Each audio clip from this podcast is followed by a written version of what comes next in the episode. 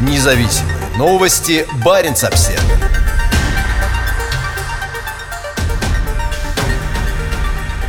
Норвежская разведка предупреждает о новых видах российского ядерного оружия.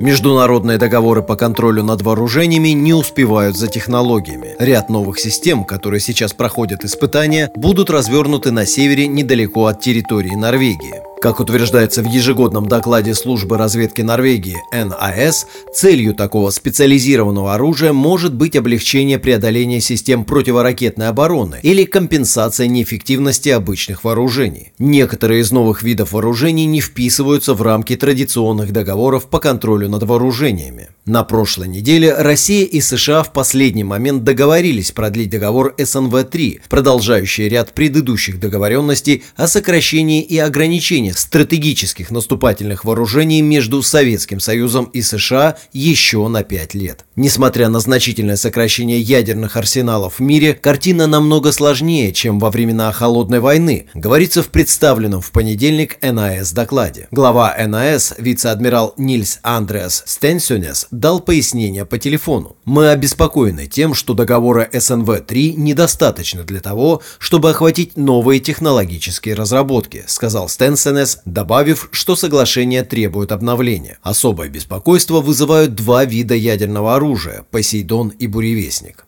Посейдон – это огромный подводный беспилотник с ядерной силовой установкой, способный нести ядерные заряды. Буревестник представляет собой крылатую ракету с ядерной силовой установкой, имеющую глобальный охват и способную противостоять системам противоракетной обороны будущего. Эти системы пока не готовы, но их испытания и разработка проходят на севере России в районах, находящихся, по словам главы норвежской разведки, рядом с территорией Норвегии, то есть в Баренцевом и Белом морях, на Кольском полуострове и на Новой Земле. Баренц-Обсервер ранее сообщал о катастрофических последствиях испытания буревестника в Белом море в 2019 году, когда взрыв возле полигона Ненокса вызвал скачок радиации в расположенном в 40 километрах восточнее Северодвинске. Ранее сообщалось об испытаниях ракеты на Новой Земле в 2017 и 2018 годах, а также, возможно, этой зимой. Где и как проходят испытания атомного беспилотника «Посейдон» неизвестно, но ранее была опубликована фотография этой гигантской торпеды на борту борту судна «Академик Александров», выполняющего специальные задания Главного управления глубоководных исследований. Сейчас на заводах в Северодвинске идут испытания и строительство атомных подводных лодок «Белгород» и «Хабаровск», которые должны стать носителями «Посейдонов».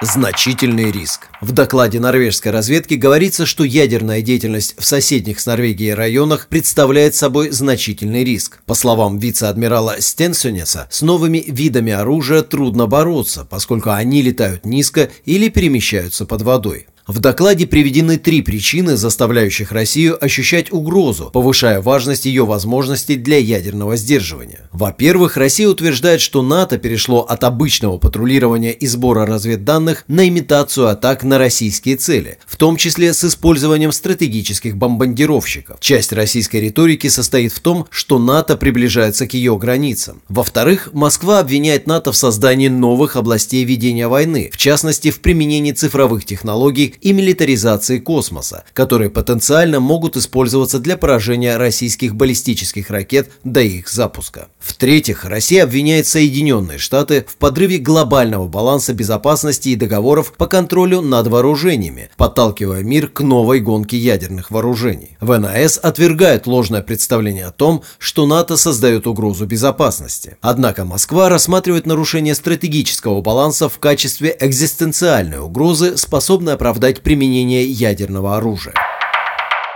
Тактическое ядерное оружие. В прошлом году Кремль впервые опубликовал программный документ об основах политики ядерного сдерживания. Он дает понять, что если Россия столкнется с перспективой поражения в конфликте с НАТО, одним из вариантов может стать применение тактического ядерного оружия для эскалации ситуации с целью ее деэскалации. Ежегодный доклад норвежской разведки четко показывает изменения подхода. Россия не накладывает на себя ограничения на неприменение ядерного оружия первыми. В воскресенье газета «Известия» перечислила новые виды российских стратегических вооружений, призванные обеспечить безопасность страны от потенциальных угроз. Большая часть из них либо проходит испытания, либо уже развернута на севере. Важнейшими российскими полигонами для испытаний этого нового оружия выступают Новая Земля и Белое и Баренцево моря. На Кольском полуострове ядерные заряды хранятся на крупном объекте национального уровня и на ряде более мелких флотских хранилищ. В докладе норвежской разведки утверждается, что в этих хранилищах размещено большое число ядерных зарядов как для нестратегического, так и для стратегического ядерного оружия. Хранилища надежно защищены, но перевозка ядерных зарядов железнодорожным и автотранспортом создают риск происшествий, способных привести к выбросу радиоактивности. В мирное время, говорится в докладе, ядерные боеголовки обычно стоят на дежурстве только у стратегических сил. Большая часть ядерного оружия находится находится на хранении и во время возможного конфликта сначала будет передаваться воинским частям.